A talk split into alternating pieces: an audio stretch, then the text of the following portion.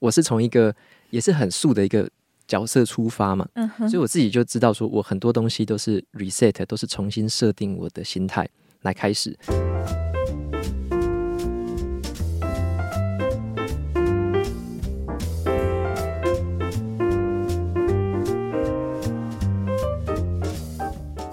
新闻光笔帮你画重点。Hello，大家好，我是 Nancy。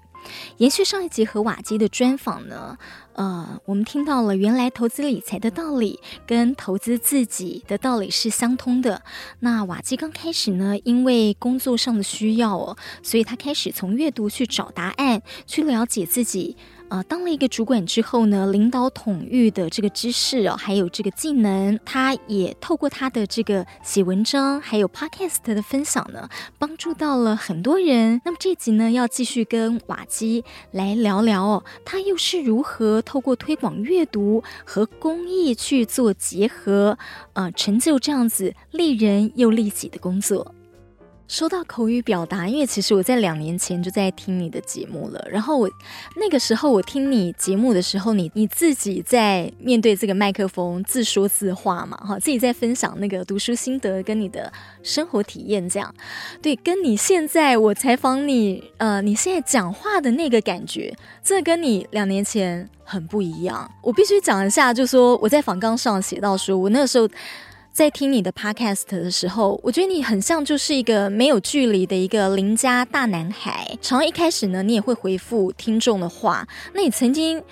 回说，呃，有听众跟你反映啊，瓦基你讲话速度太快了啦，你就很谦虚的说，哦，你在思考要怎么样改进。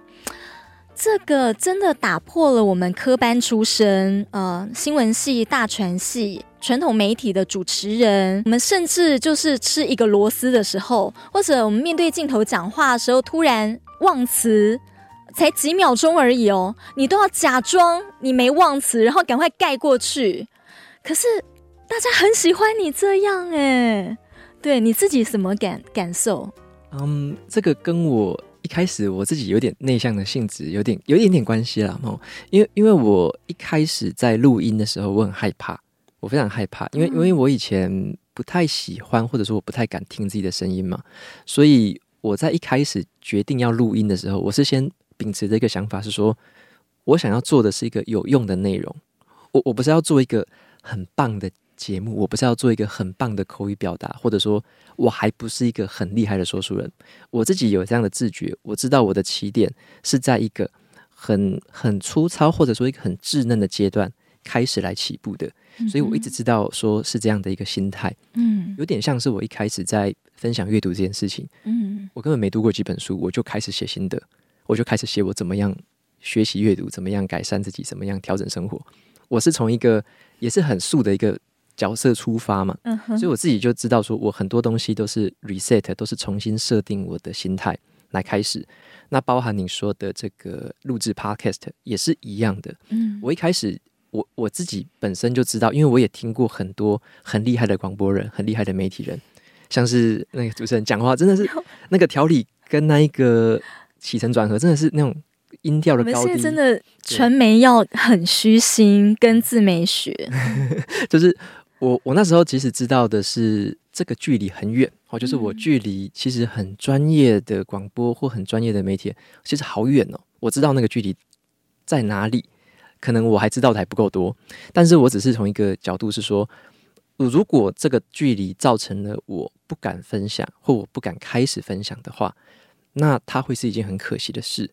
我那时候的思考方式就是说，因为像我我母亲跟其他朋友就有跟我反映过，我自己在部落格写的文章都是那种两千字、三千字很长的。哦，那在现在这个社群媒体时代，大家是不太容易很专心的看完一整篇长文章。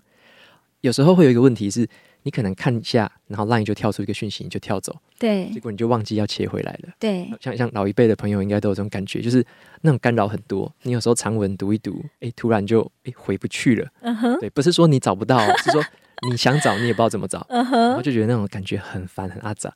那那时候我才思考说，我能不能用这种 Podcast 的录音的方式，把我的内容用声音的形式表达出来。然后像那时候我就。给我朋友跟我母亲他们就听过，他就会知道说哦，我可以把手机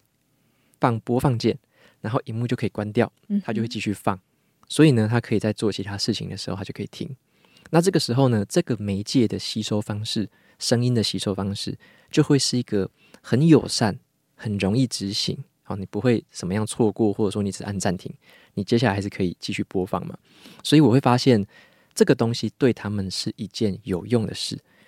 即使是我的口语表达很稚嫩、很粗糙，或者说还很起步，也没有关系，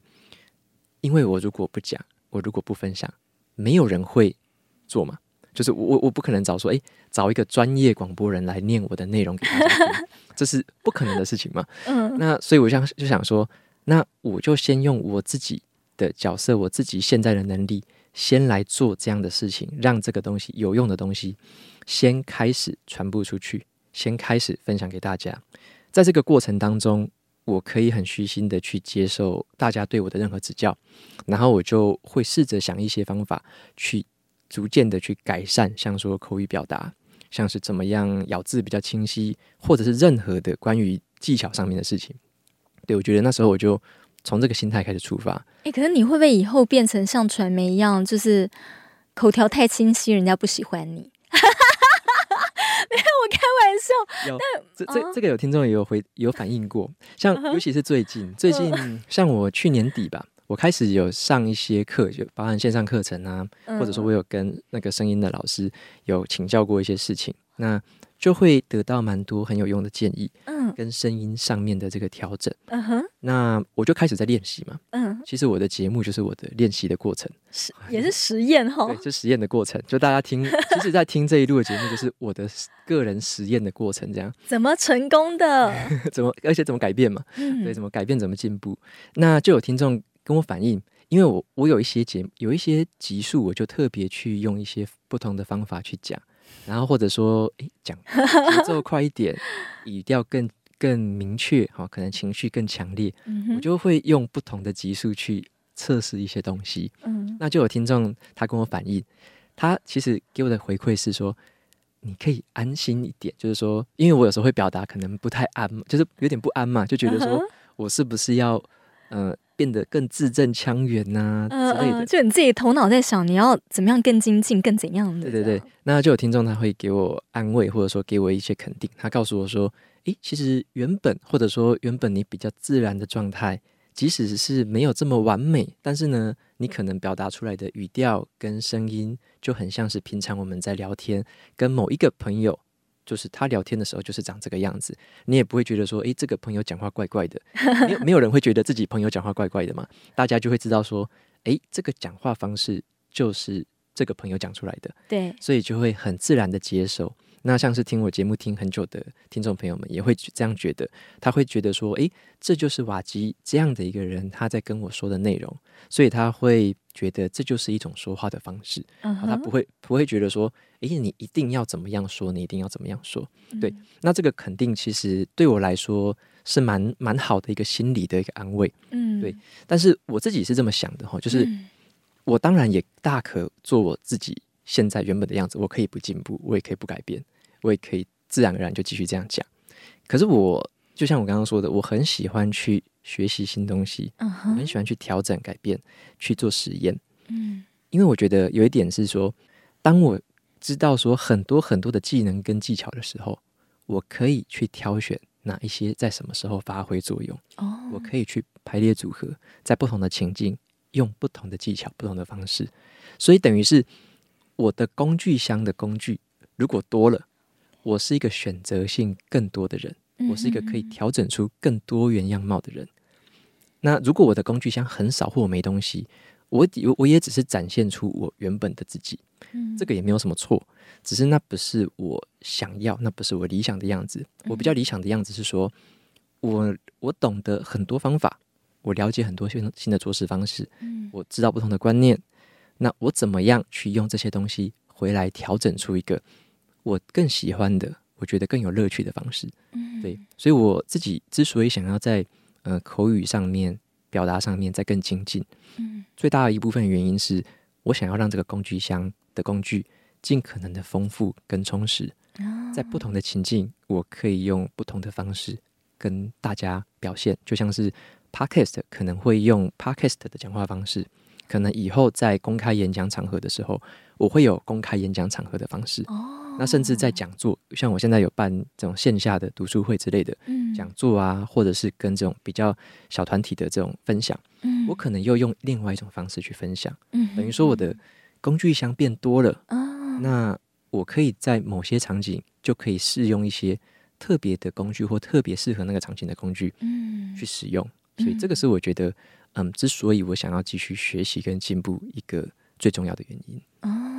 就像你讲，你不断的在学习，你很喜欢学习这样子，所以你都做了很多的功课。呃，像是你会特别去了解说，呃，在《纽约时报》、《时代》杂志跟创业家这等等媒体哦，去发表文章的一个这个呃演讲家叫詹姆斯·克利尔，对不对？他是怎么样来经营他的网站跟他的电子报？呃，他的网站每个月有数百万人造访，然后电子报呢也有数十万名的这个订阅者。那他在接接受采访的时候说，关于达到百万电子报订阅这件事，他花了有八年的时间，但他知道这个里程碑呢，呃，会到来。这样，所以呃，您也有讲到，就说您是朝着北极星前进的微型目标，这个怎么解释？嗯，我帮大家补充一下刚刚。James Clear 这个人好了，嗯，他是《原子习惯》这本书的作者，嗯，他可能《原子习惯》大家可能更常听到，对，因为在台湾，嗯，我记得卖了六十多万册，很少有书可以卖到六十多万册。好，那他在全世界更夸张，他在二零二三年的现在好像卖了一千万册了，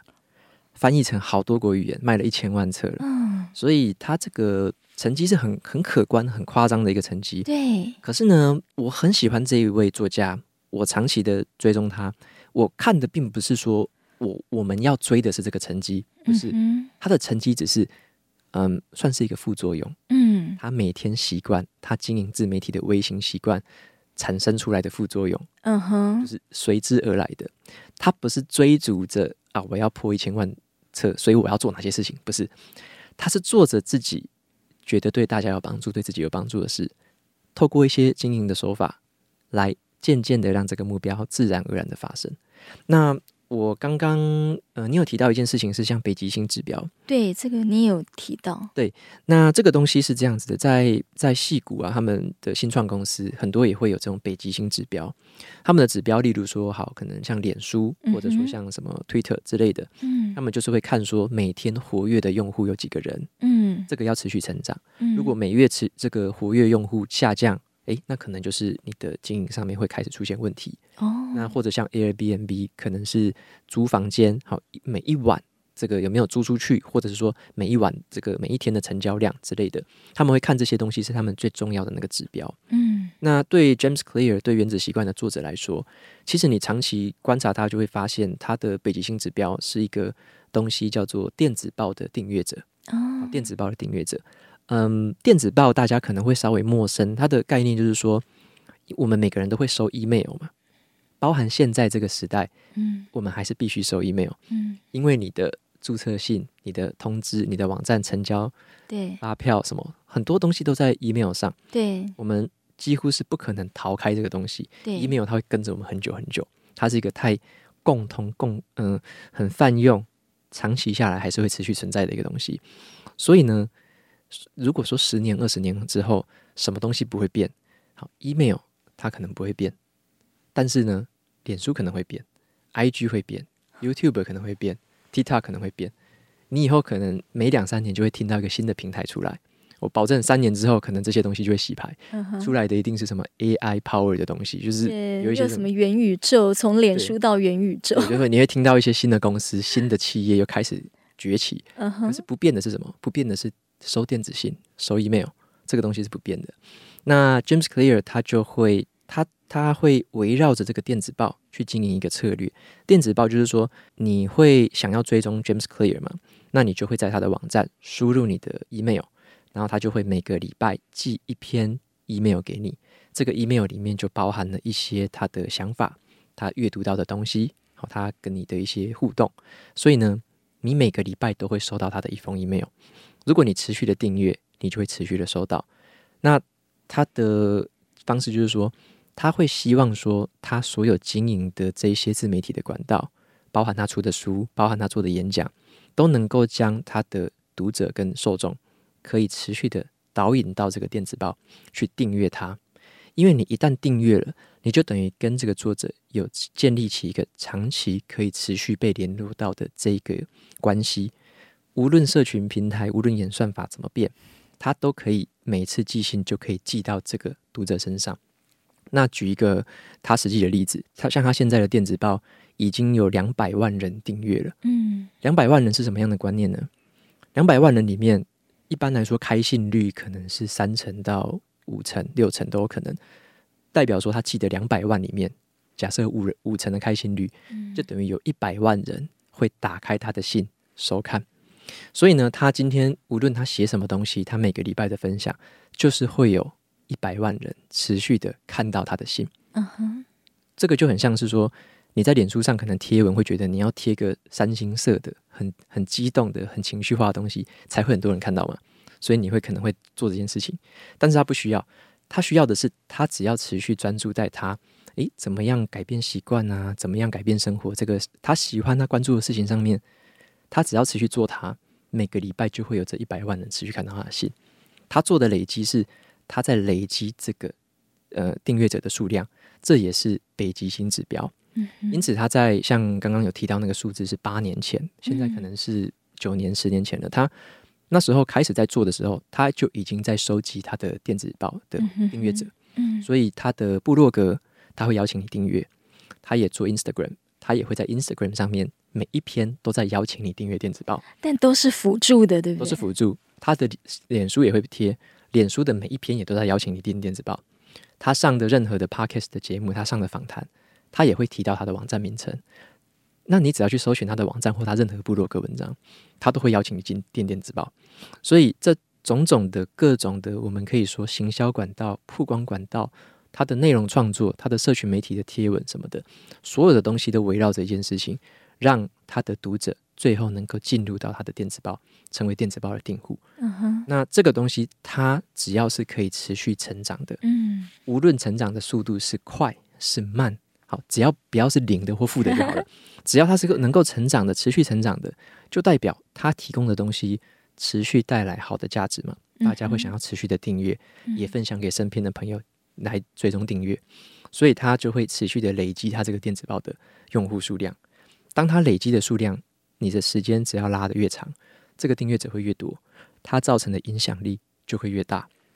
因此呢，他未来做的每一件事情的成功几率就会比别人高很多。嗯，他不会被演算法绑架。嗯，他可以让自己的电子报被这么多人持续性固定的看到。嗯，所以他这个策略也是启发我那时候开始经营自媒体的时候的做法。其实大家也可以去观察我，把我你有电子报，对我有我最主要的其实是电子报，好像现在有大概四万五千人订阅了，嗯，对，所以我在过去这两三年就是持续的把我各种的曝光管道、各种的东西都持续的去导引大家到订阅电子报这件事情上，嗯哼，那也就是说我的电子报每一次寄出去就会有超过一半的人看到这个讯息，对，那大家就会可能口耳相传，持续的加入，诶。找一篇朋友啊，加进来啊，分享东西给他们看，他可能无意之间也加入了电子报，uh huh. 所以我持续累积的这个电子报订阅者，他就是一个会持续成长，而且呢，能够持续为我带来我的影响力，不会因为演算法而被影响。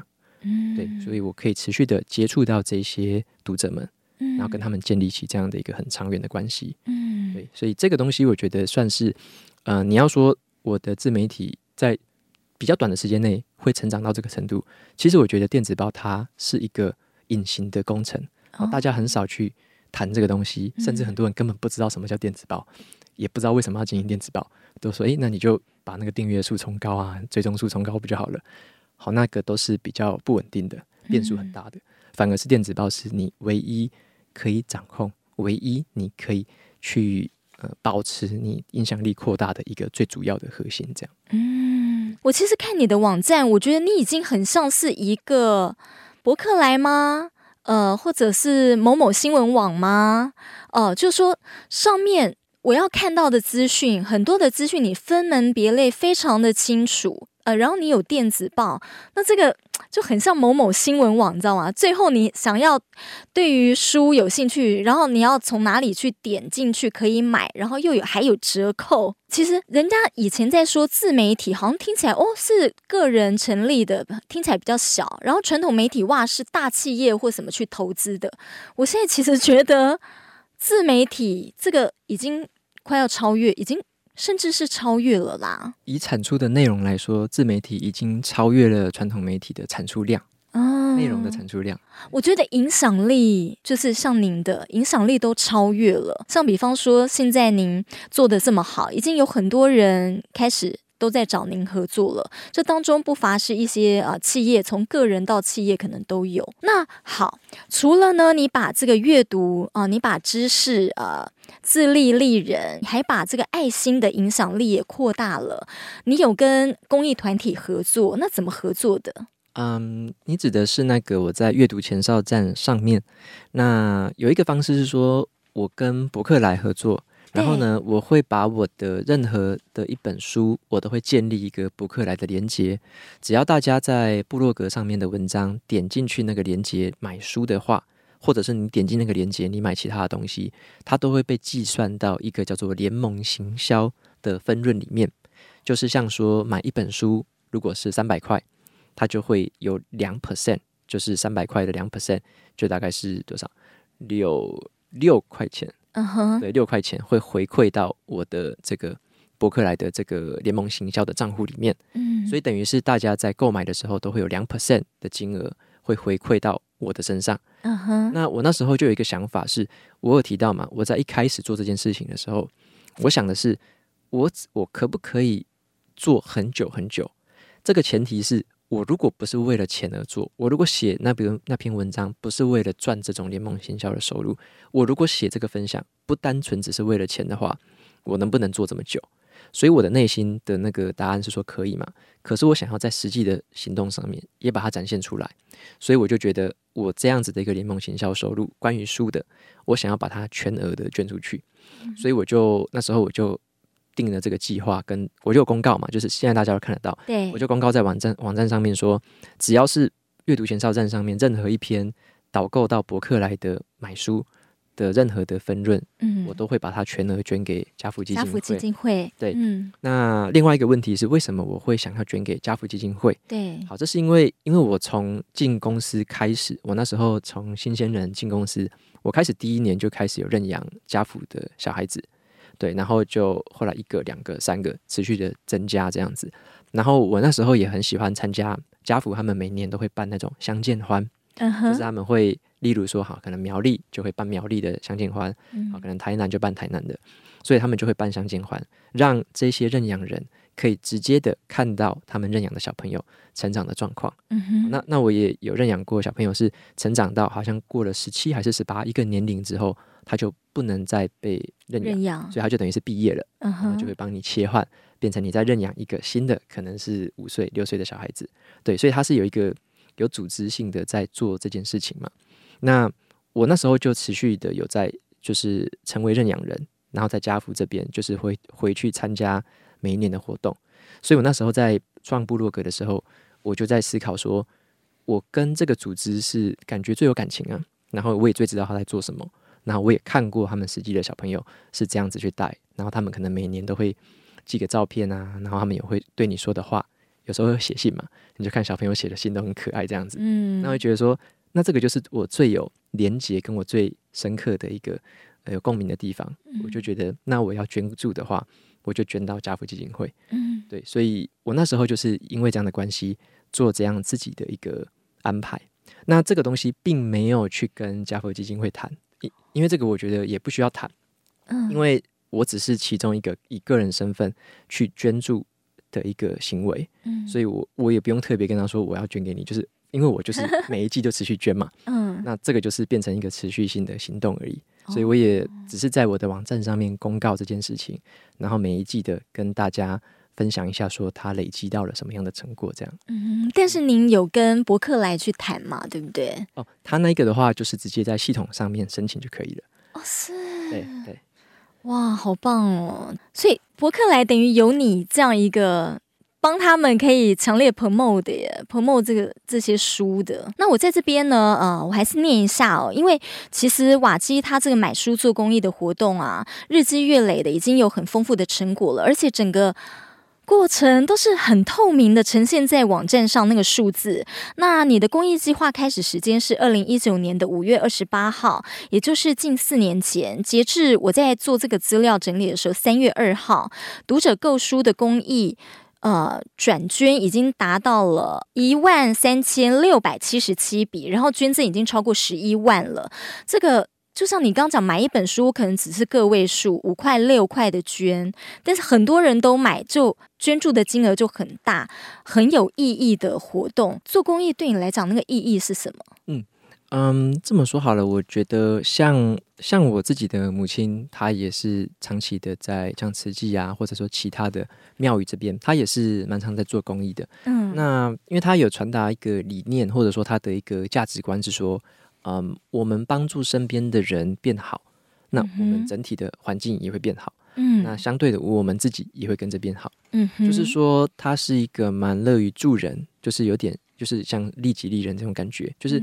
你帮助其他人，那大家一起提升，一起变好，那这整体的这个社会环境，它理论上来说是会。一一起变好的嘛，嗯，如果我们都不做做这件事情的话，那这个能量或者这种帮助就会少一点点。嗯哼，那对我自己而言是这样子的，嗯，我会觉得说，像我自己，其实很，其实我我们回顾自己都会蛮幸运的，像我自己就会觉得是从一个公务员的家庭长大，嗯，然后呢有一个很好的成长跟学习的环境，嗯，然后也透过这样子，那。我可能也还算是可以读书，所以也读到了研究所，大学毕业，对，然后进入了一个很很不错的公司，嗯，所以我觉得这一切的过程都是很幸运的，嗯，就是它不是理所当然，不是说啊我应得的，嗯、我我很少会想说啊这是我应得的，我会去想说的是，嗯、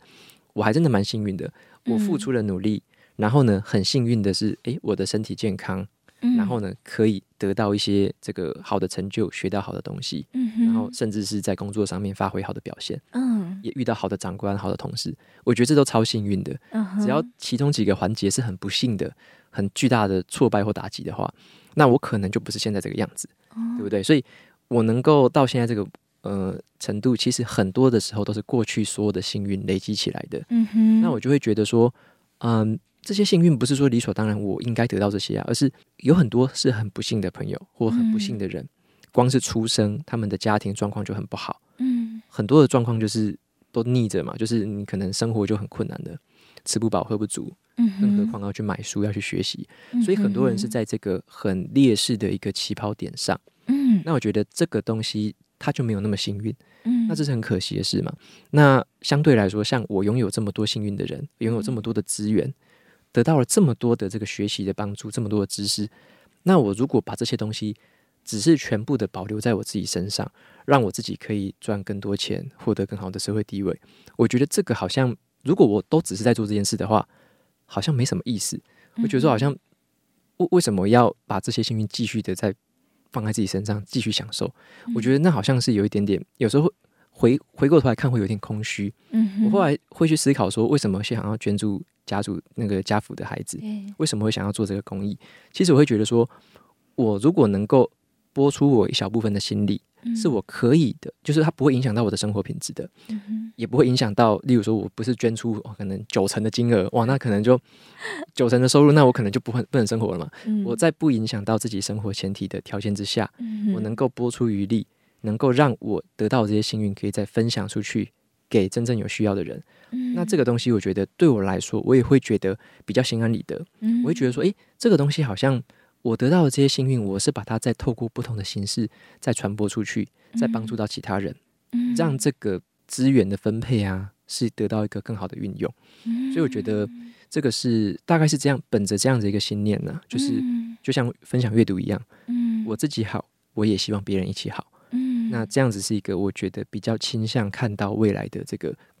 呃，让社会可以变好、更好的这样的一个想法。呃，听起来也是你是有一个感恩的心啊，就说很感恩说哇，你有这样的知识，然后你能够受到这么好的教育，有这么好的家庭这样子，然后所以你也希望能够呃贡献一些在社会上这样。那呃，我其实从您的听众、您的读者的回馈，那有人这样子形容你说，嗯、您的文字蕴含慈悲。那我从你的书当中也。感受到这个部分，就是你一个呃为人着想的一个同理心。那我念一下，就说你在纽时的一篇文章有提到说，从事污水处理的劳工参加操作员的这个挑战赛，然后环保局长呢，致辞的时候就说：“嗯，他们的热情展现在自己的工作技能上，这个是很辛苦的工作，而且通常不太愉快。但他们的专业能力还有那个热情，却虏获了很多人的心。然后您就联想到说，诶，有些人呢、啊，享有高薪，在舒适的环境工作，但是却感到内心很空虚；有些人在这个呃下水道工作，但是却是这么的满足。所以你说，人生应该要创造价值，这样。”嗯，这个的这个分享是说，像我们有时候会觉得好像一种比较的心态啦，嗯，就是说像以前我在台积电工作的时候，我身边就全部都是台积电的同事嘛，哦，对不对？那大家可能想象中或梦想中的哇，在台积电工作好像是很梦幻，嗯哼，然后待遇很好，嗯，呃，薪资福利很高，在社会上好像地位高人一等那种感觉，嗯，会觉得说，哎，好像。大家心中的想象好像是这样很美好的这个现象，嗯，可是当你实际在这个环境里面，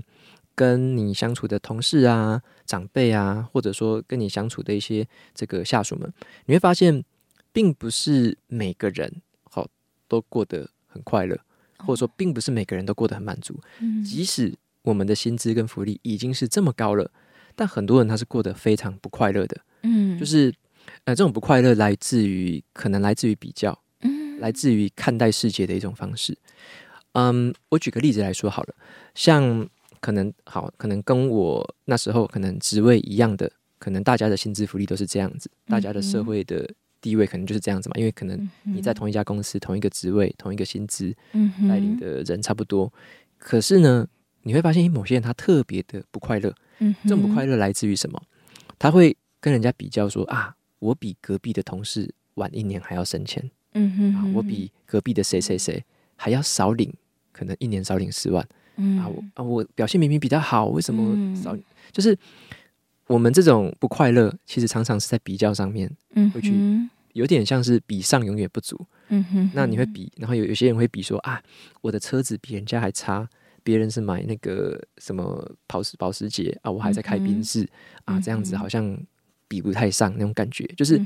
你会比不完，然后啊，这个房子好像比人家便宜一点，然后赚的比人家少一点，所以就会觉得啊，经常都会陷在这种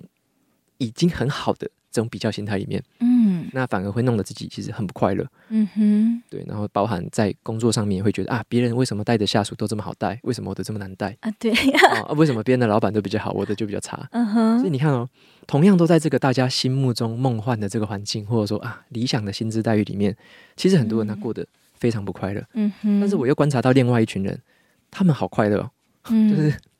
他做着，诶，他觉得他其实工作也很快乐啊，嗯，他就做着他，诶，他跟他老板的方向。有时候可能有不同嘛，嗯、但是他会觉得这是对我的一个挑战，嗯、他会思考怎么样去克服，怎么样去沟通。对，他的下属不好，他会他也不会觉得说啊，这个是我很衰，他会认为说，诶、欸，我带这个下属，我能能不能够用不同的方式去带领他？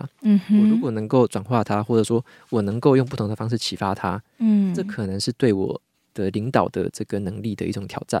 我会想要试着去克服，试着去解决，嗯哼，或者说我可以试着在下次招募的时候眼睛放得更亮，就是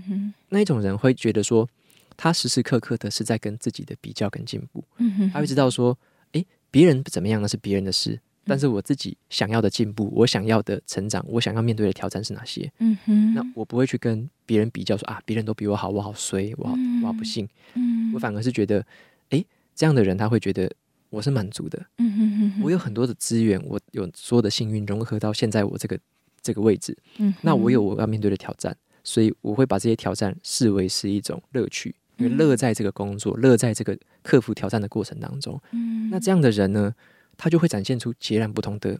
特质截然不同的这个，你跟他对话的时候，你会被他正面这种能量，或者说，诶，他这种即使是遇到负面状况，他也会用不同的心态去克服挑战的那种感觉。嗯、所以你会发现的是，在同样的一个环境，大家看起来几乎是一样的地地方，有人觉得好满足、好快乐，嗯、有人觉得永远不满足、永远不快乐。嗯、所以那时候我就会。我看这篇文章就说，诶，可能污水下水道。对，其实，在污水下水道工作的人，有些很满足的，但有些人可能也会觉得很不快乐、很不幸，就啊，怎么这么臭？为什么我要做这工作？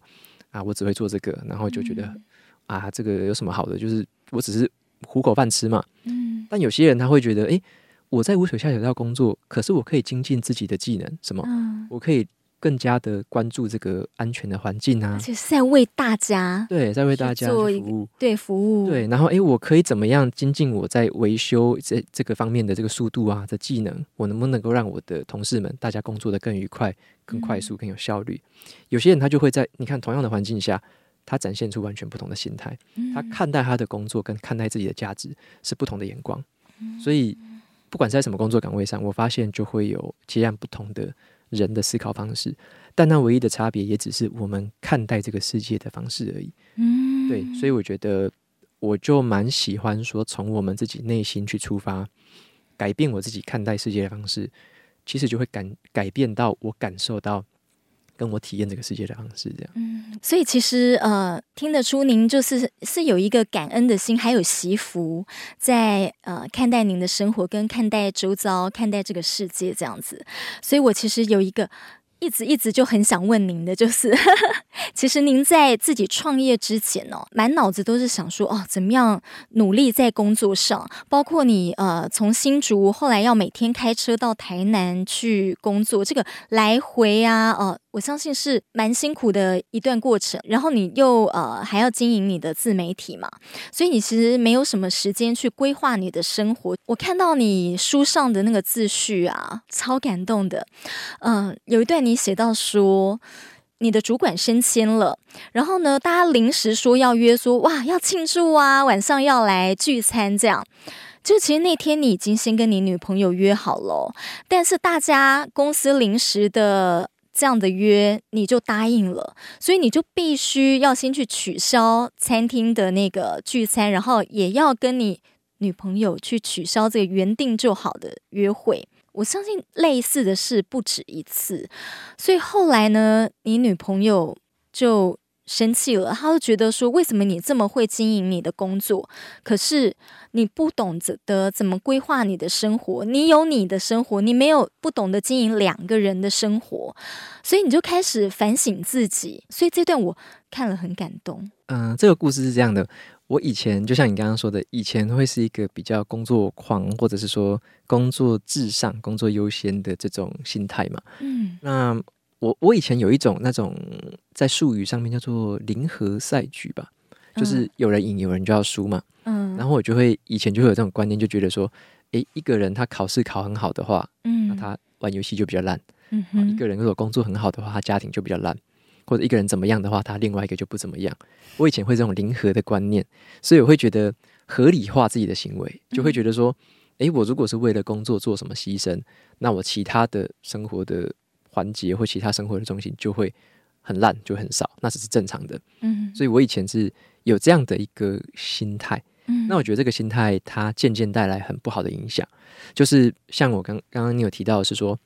像在工作上面，我如果想要求好表现的时候，嗯，我就直接先先斩后奏，先决定了这件事情，决定取消这个约会，嗯，然后才跟女朋友说，嗯，那这个东西其实就是对别人的一种很不尊重的表现嘛，嗯哼哼，那就变成说，好像别人都只能配合你，嗯，或者说只能迎合你，就是因为那是你的优先序，嗯，那你必须牺牲，你必须为了我协调，嗯，那这种方式我觉得是比较不好的，嗯就是为什么？必须就有一个人赢，有一个人就要输呢。对。后来我才想，再思重新思考，会不会有一种比较双赢或者是多赢的模式？嗯，就是嗯，不一定是说啊，一定是谁会被牺牲，谁会被什么的。嗯，而是像我之后在做很多决定，我开始就思考说，例如说我会跟我女朋友先沟通，哦，我也会试着跟我老板沟通。嗯，例如说有一些个人生活的冲突啊，安排的。嗯我以前都不会沟通，我以前就觉得啊，那我就逆来顺受，uh huh. 就是应该这么做，就是应该安静内向，对，就是应该这样子忍下来的。Uh huh. 那后来我反而会比较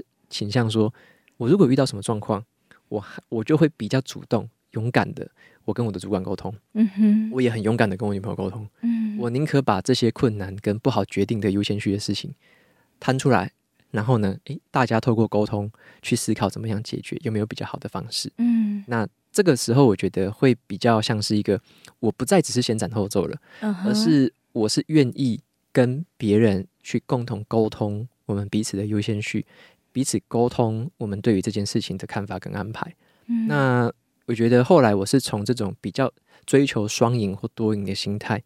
去处理事情。那即使在这个过程当中，有时候可能会啊，那我这次就牺牲一点点，我这次就怎么样？你就会发现，诶，你因为我还会做笔记、做日记去记录，对，我会稍微去了解说，好，我不会只偏重某一件事情，我会开始去试试着调配，嗯、而且我也会有比较多的可能数据或记录可以去沟通，说，诶，我之前好像这个比例有点失调，我要怎么样调整？所以说，我觉得有笔记跟日记帮我记录。也帮我在这件事情上带来了很多的帮助，嗯、对，所以就是变成转向一个可以多赢的啦，就是不会为了说什么啊牺牲他，然后就是理所当然这样子。嗯，所以你后来创业很成功，呃，然后你女朋友也很支持你，我觉得这也是一种双赢。没错，没错。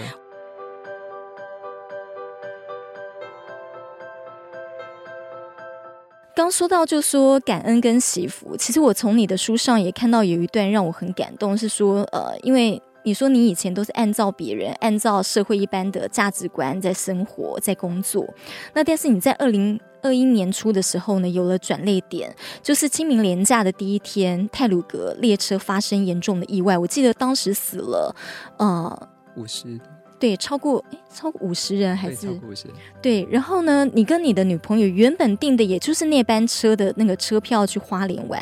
但你们临时取消了，所以你们就跟这个死亡列车擦身而过。对，结果你们看到这个新闻的时候，女朋友就哭了。那你们心里在想说，如果你们在这个车上，你们就会遭遇意外。但是呢，跟这个死神擦身而过，那个恐惧还是在你们心里久久，然后让你体会到人生的短暂跟无常，所以你要更珍惜。每一天，也珍惜你身边跟你所爱的人。这段我看了很感动。这段是就是在我离职前的时候发生。嗯哼，那时候其实我我想要离职的念头已经想很久，然后呢，也跟家人沟通快一年的时间吧。嗯哼，然后我那时候迟迟做不出离职的决定，就是我无法递出辞呈。嗯，无法。我已经讲了很多，我跟。家人讲很多，跟我女友也讲很多，跟我朋友也讲很多，哦、可是我一直无法递出去，嗯、因为其实有很多包袱，像是对，对就是、你的工作很好，然后薪水也很好，待遇很好，对啊，然后感觉未来也是非常辉煌腾达的，嗯，对，然后像主管可能都会对你有一些安排，对，你之后怎样怎么样，有一些新的安排、新的期望，然后又有很多人，例如说，诶，可能要找你去哪里，找你去哪里，那种感觉会觉得我在工作上面还是。我还是很珍惜我在工作上面的这个职位，而且我也觉得很难放下。你说你要怎么样放下这个朋友口中的这个什么梦幻工作啊？或者说大，然后像我家人就会觉得，诶，在这边工作是一个很有怎么讲，就可以跟人家讲说，诶，我的我的孩子是在哪边？台积电。对，那你要放下这个之后，他们要怎么样去面对？然后难道他们要跟人家讲说，诶，他现在在做？我不知道他在做什么，对，这种感觉就是你会觉得你要放下的是很多社会的眼光、亲友的一个可能期待，然后包含自己的一个实质上的可能是什么薪资啊，可能是自己觉得的一个成就感。因为在这个地方工作很久了嘛，你会觉得诶，可能自己有建立起了一些成就感，可能到了这个什么个职位，可能也有一些些的这种影响力之类的，会觉得说你这些东西。如果都要放下，好像是一件很可惜的事情，就很像是那种经济学讲一个沉没成本，好，就是嗯，你这么多东西你放不太下嘛，因为你已经投入了这么多的心力在上面了，你这个成本很高，你要放下它的话，好像以前的这些东西都一笔勾销，嗯，这是一件听起来很可惜的事情，所以我做不出那个决定。我一直心里面知道说，我可能要离职，可是我一直无法递出那个辞呈。所以我是一拖再拖，每次都跟我女朋友说：“哎，我有点想下礼拜 大概说了半年吧，都没有提，就怎么样都没有提，都说啊那个礼拜太忙太忙。啊，其实因为真的很忙啊，嗯、所以就相信就找不出时间特别去讲，就觉得哎，嗯、现在先不要讲好了，因为工作好忙哦。然后啊，老板又在想事情啊，干脆不要讲，所以就一直等，一直等，一直等，一直等。嗯，等到这件事情它有个发生的时候，我就会在思考说，如果我真的搭上了那班车，那如果我真的不小心怎么样，假设说好直接挂掉的话，那在那个的前一刻我会想什么？就是，或者是说，如果我可能例如说重伤，可能在医院，可能不不能动弹的，嗯，那我会想什么？我会觉得说。嗯，我会不会有一些决定是我觉得很懊悔还没做的？嗯，好，可能是说，诶，如果你真的是，例如说离职，投入了一个说书人的这个事业，能不能去做一些更有趣、更好玩的事情？我会不会在那边懊悔，说我好像还没有做这个决定，很可惜。所以我就会想说，那我如果再拖下去的话，如果诶改天又遇到，或者是说。嗯、呃，如果真的那么不刚好的话，我没有那么幸运的话，嗯、那可能这个转换的这个，应该说离职的这个东西，它就不会存在嘛。嗯，然后就会觉得很很可惜，很懊悔这样子。嗯嗯，对，所以我就在那个发生事件发生的隔一周吧，嗯，我是在隔一周就真的跟我老板提，呃，我要离职。嗯，对，所以那个事情算是一个。压倒骆驼的 最后一根稻草，草有那种感觉，对。但其实，在那之前就已经酝酿很久了。嗯，那只是那一个点让我很真切的知道说，的确，我每天能够醒来，我每天能够继续的健康的活着，它好像不是理所当然的、啊，不是不是这么理所当然说，哎，每一天都会这样。因为你可能在任何一个场合、任何一个情境之下，可能就有什么意外啊，那可能就遇到什么不好的事情，那。这个时候，如果我们再回顾一下，如果有一些决定没有做，有一些事情想要做却不去做的时候，那个时候就会觉得很可惜、很懊悔。嗯，所以我就觉得，那既然这样子，我就想要把可能每一天就当成是最后一天的生活 那种感觉，就是不要让自己有后悔了，不会把自己逼到极限，但是也不要让自己说，诶，我现在的决定是因为得过且过，或者说。我只是妥协还是什么的，而不去做出我真正内心想要做的事情。嗯，对，所以当我经过那次事件之后，我就会更诚实的去面对我自己的内心，说哪些事情是我真正想要做的，嗯，什么决定是我觉得我做了，而且我不会后悔的，嗯哼，我必须这么做，我我一定要去做这样子。对，所以那个事件算是这样的一个，算是点醒点醒了我，让我真的鼓起勇气去做这个决定。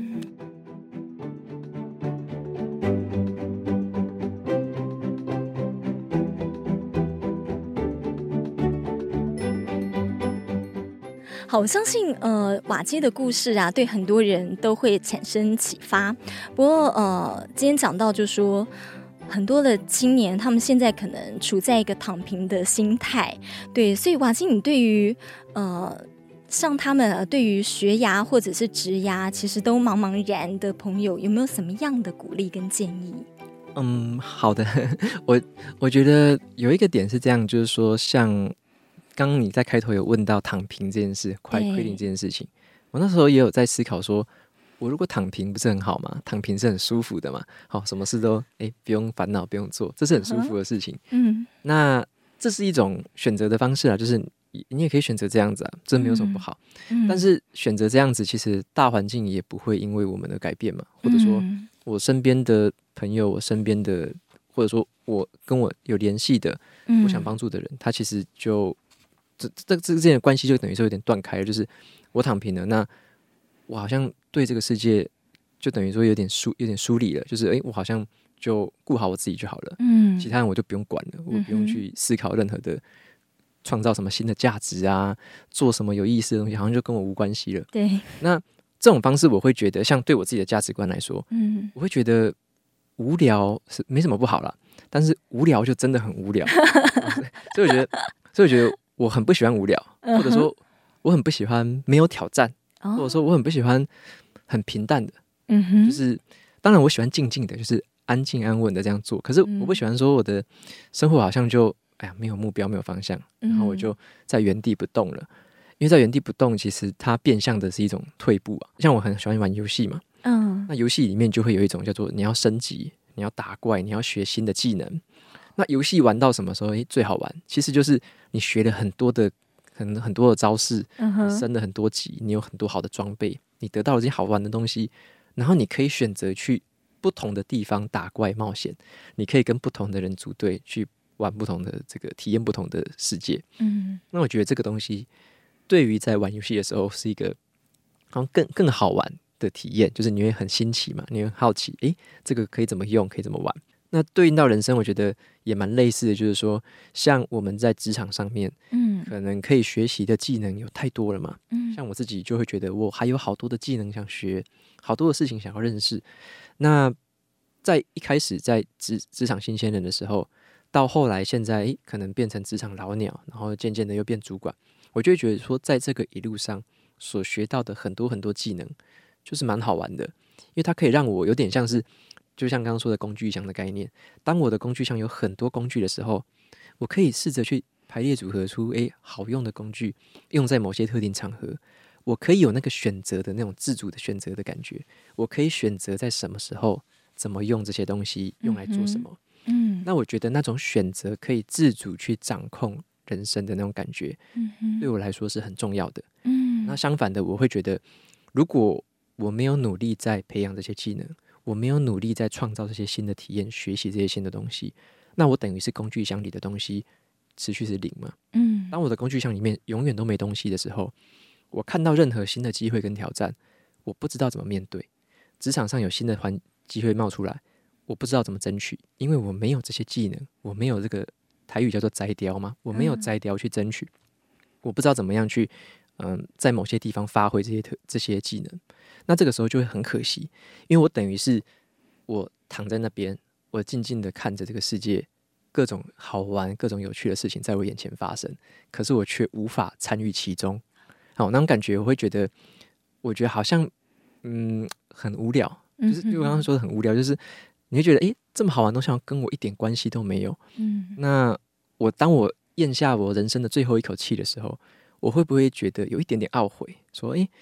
为什么我那时候没有试着多做一点点，多学一点点？说不定会有什么不同的东西出现，也不一定。说不定遇到新的人、新的挑战。那在人生咽下最后一口气的时候，如果是那种很懊悔的时候，我会蛮担心，或者说我不想要，我到时候会是这样一个懊悔的心态。我比较想要，嗯、呃，感受到的是，即使我在人生最后一口气的时候，就算是明天好了，或者是在几十年之后的将来。我在那个时候，我会我会想要体会到的是说啊，我这一生过得真好玩，嗯哼，真有趣。我做了，我克服了好多挑战，嗯，我体会到了好多新的东西。对，然后诶，我可能认识了很多新的人，那跟很多不同的人合作，然后呢，我对这个世界带来了一些些的改变。哦，可能是很微小的，例如说，我多让十个人喜欢阅读，这也是一个改变嘛。我多让一百个人好喜欢听 podcast，这也是一个改变。就是我会觉得，在我咽下最后一口气的时候，我会觉得啊，我的存在，我在这个世界上带来的一些些小小的改变，这个是我觉得诶，蛮有蛮有成就感或蛮有意思的事情。对，所以我比较倾向的方式是，呃，尽量避免那种懊悔。如果对年轻人来说，我会觉得。嗯，我我会有一个观点是以终为始啊，嗯哼，终点当做开始。哦、我们有时候会去思考一下那个终点是什么样子哦，尤其到了一定的年纪，身边的亲人啊、朋友都会离开嘛，就是过世啊。嗯、那像最近我有参加过，反正就是呃，在那些场合就会发现，嗯，大家会怀念他，或者说他。可能之前对我们说过的哪些话，例如说老人或者说朋友，他们说过的哪些话，是觉得啊很遗憾，有什么事情没做的，哎呀，怎么没有多多的去尝试一些东西，怎么没有去试一些新的挑战，他们都会出这些懊悔。嗯、那这些东西是人之常情。嗯、你看大家离开的时候，或者说离开前，都是在心心念念挂着的这些事情。嗯、那为了不让我们自己绕到那样的情境，嗯、那我们是不是会做一些不同的改变？我们会会不会想说，诶，那既然我之后会懊悔，那我现在为什么不试试看呢？啊，既既然我之后会觉得，哎呀，我怎么没有去尝试过？为什么我不现在先尝试看看？所以我觉得我的观念比较像是说，我们是透过现在持续的微小的努力，去累积我们的工具箱里面的工具，去培养一些新的技能，学一些新的东西。那在之后，你会有选择跟自主的权利。好，只有当你有这样的能力，你才有选择跟自主的这个更多的可能性嘛。对，否则的话，之后很多机会的大门是会挡住你的。就是你会发现，诶，我怎么这个也不行，那个也不行，这个也不能做，那也不能做。那时候会觉得蛮懊懊恼或懊悔，或者是干脆就两手一摊，我就躺平了。可是我觉得这样是比较可惜的一件事情。对，那所以我会给年轻朋友的鼓励是，不要害怕，就是呃，能够学习，就是。大家常说的终身学习，其实就是说你就是保持一个好奇心，保持一个学习新技能的态度。你要知道的是，诶，学到的很多新技能，在未来是可以帮你撬开很多机会的大门，让你可以拥有更多的选择的权利。对，那我觉得这个会是比较好玩的一件事，也是你可以透过阅读持续去增进自己的一个方法之一。嗯，的确是，就是我觉得人生短短啦，怎么样可以让人生过得精彩？虽然说现在。像您刚刚讲的，嗯，也许现在大环境、现实生活、现实社会现在不如我们理想这样子，但是我们可以自己创造理想的环境，就像瓦基现在已经创造了自己的梦幻工作了。谢谢瓦基把呃这么珍贵的时间也贡献了给我们的听众观众，谢谢，谢谢。